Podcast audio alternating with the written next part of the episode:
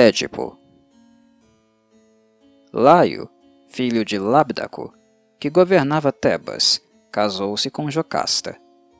Afligido pelo fato de por tanto tempo ainda não ter tido descendência, consultou em segredo o oráculo de Delfos, que o informou de que essa aparente desgraça era, na verdade, uma bênção, pois qualquer filho que nascesse de sua união com Jocasta viria a se tornar seu próprio assassino. Ele, portanto, passou a recusar Jocasta, sem contudo lhe dar nenhuma explicação, o que a ofendeu sobremaneira até que certa noite, após embebedá-lo, ela conseguiu retornar aos seus braços. Nove meses depois, quando Jocasta deu à luz a um filho, Laio o arrancou dos braços da ama, perfurou seus pés com um prego e, atando-os um ao outro, abandonou-o no Monte Cíteron. Mas as parcas haviam decidido que esse menino atingiria uma idade avançada um pastor coríntio o encontrou. Chamou-o de Édipo, por causa de seus pés deformados, e levou-o para Corinto, onde naquela época reinava Pólibo.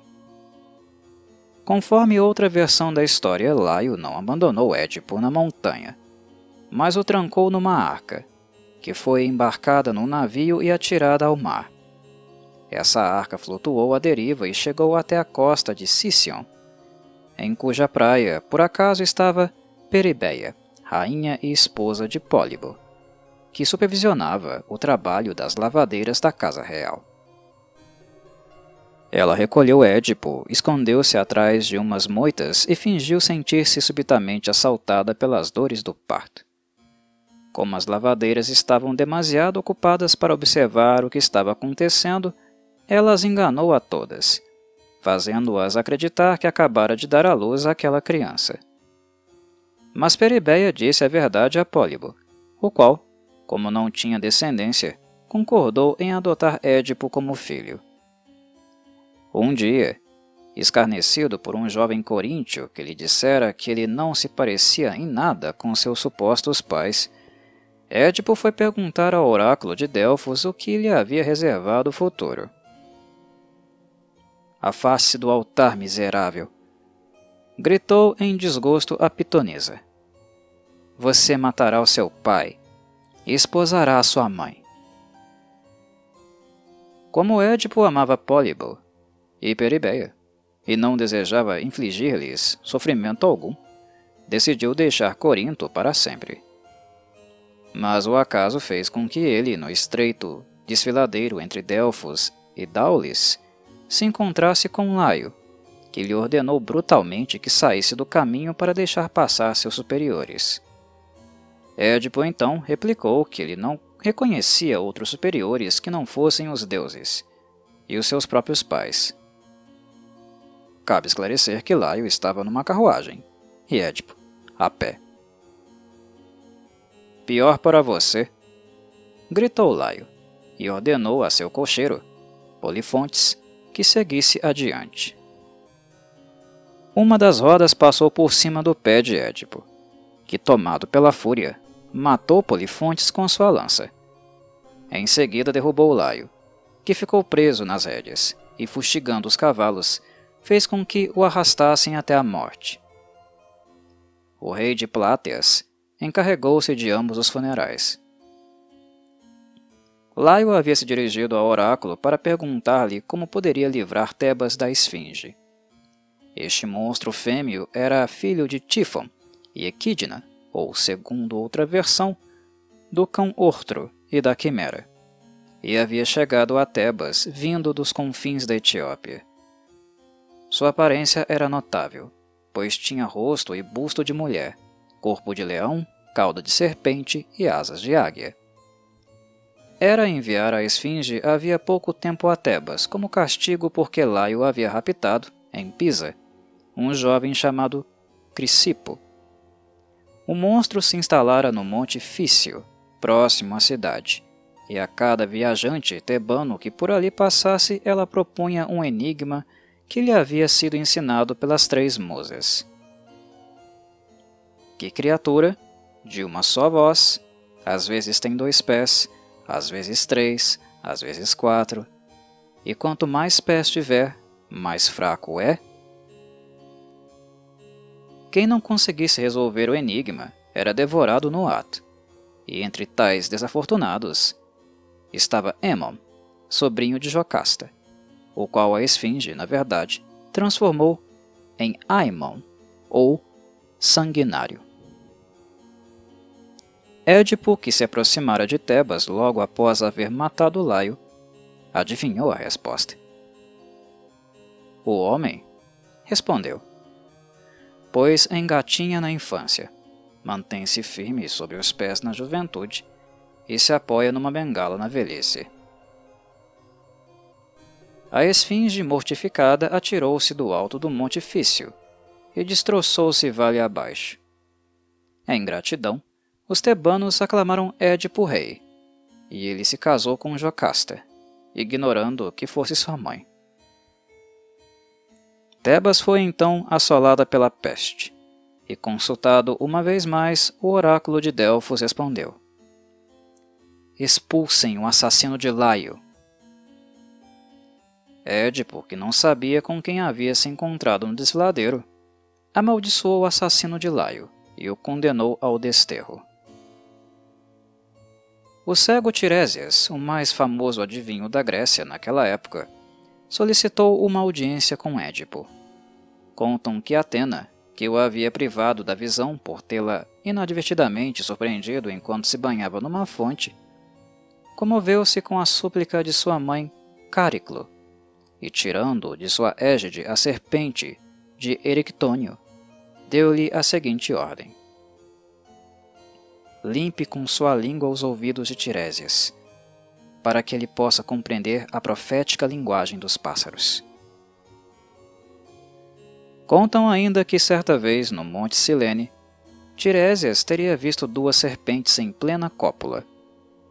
Ao ser atacado por elas, ele as golpeou com seu bastão e matou a fêmea, tendo sido imediatamente transformado numa mulher e se tornado uma célebre meretriz. Sete anos depois, contudo, ao assistir a idêntico espetáculo no mesmo lugar, ele teria recuperado a virilidade, ao matar a serpente macho. Há ainda uma outra versão segundo a qual, quando Afrodite e as três Cárites, Pasiteia, Calé e Eufrosina, discutiam sobre qual delas era a mais bonita. Tiresias outorgou o prêmio a Calé motivo pelo qual Afrodite o transformou no mesmo instante numa velha. Mas Calé levou-o consigo para Creta e deu-lhe de presente uma bela cabeleira. Alguns dias mais tarde, Hera começou a repreender Zeus por suas inúmeras infidelidades. Ele se defendeu, alegando que, de qualquer modo, ao partilharem o leito, era ela, de longe, quem mais desfrutava. As mulheres, é claro, gozam do ato sexual infinitamente mais do que os homens. Disse ele fanfarrão. Que bobagem! gritou Hera. É justamente o contrário. E você sabe muito bem disso.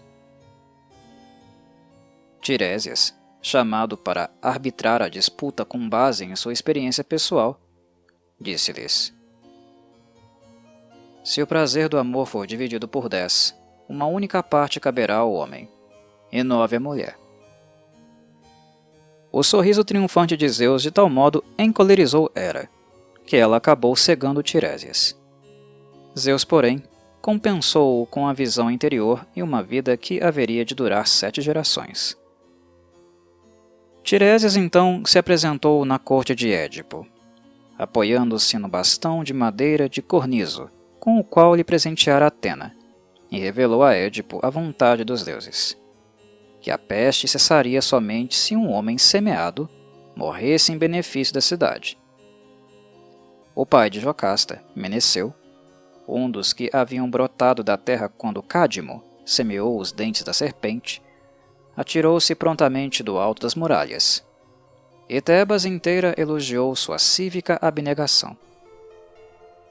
Meneceu agiu muito bem anunciou Tiresias.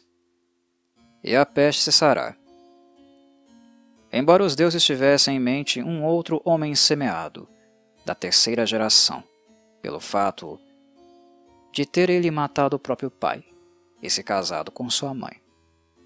Saiba, rainha Jocasta, que esse homem é seu marido Édipo.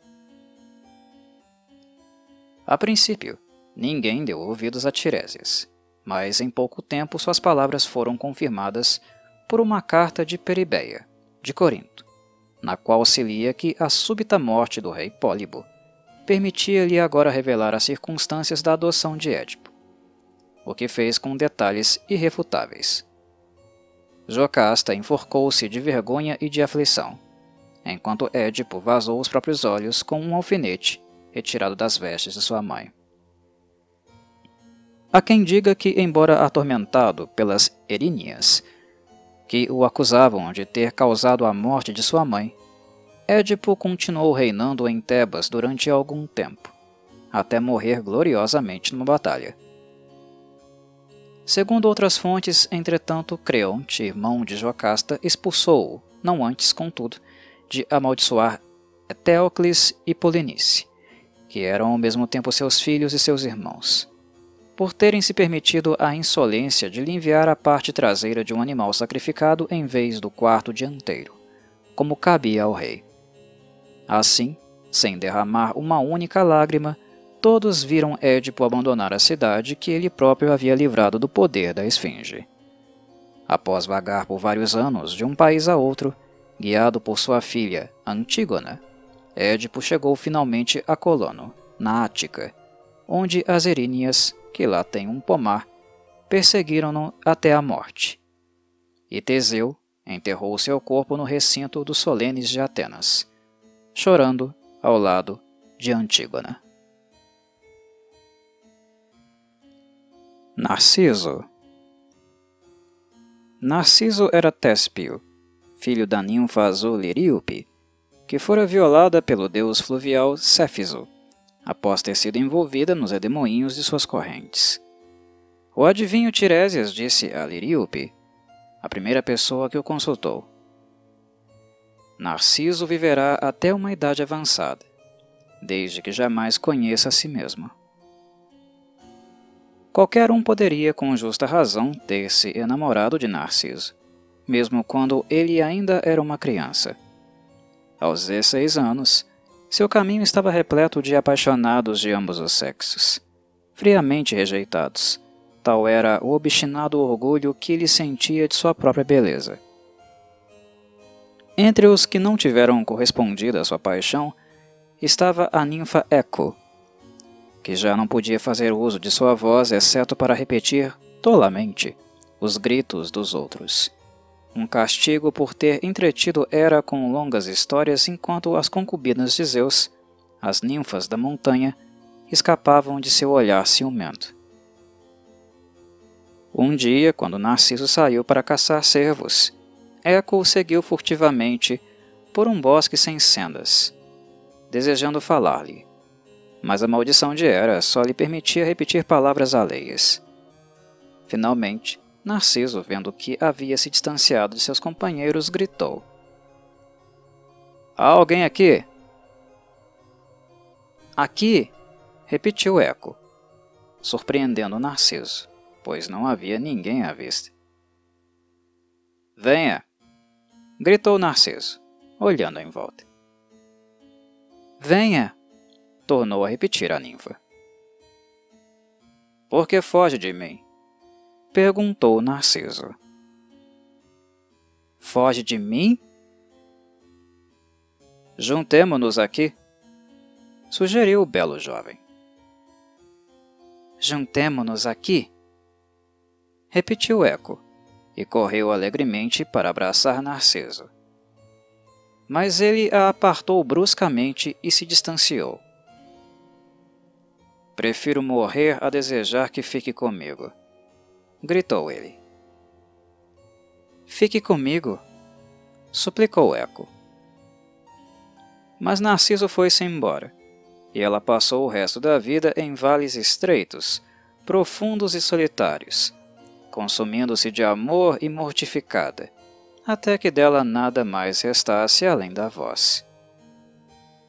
Um dia Narciso mandou uma espada a Amênias, o seu mais tenaz pretendente, cujo nome foi atribuído a um rio, tributário do Ellison, que desemboca no Alfeu.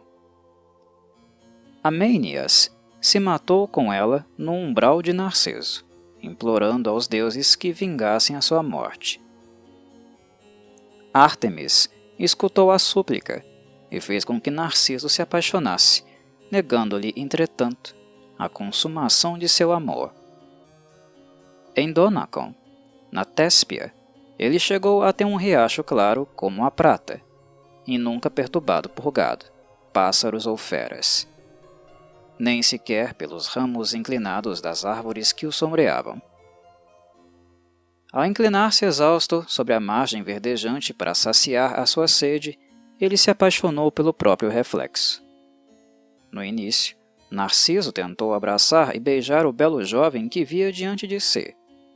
Mas, aos poucos, deu-se conta de que era ele mesmo, e permaneceu horas a fio extasiado, contemplando a própria imagem.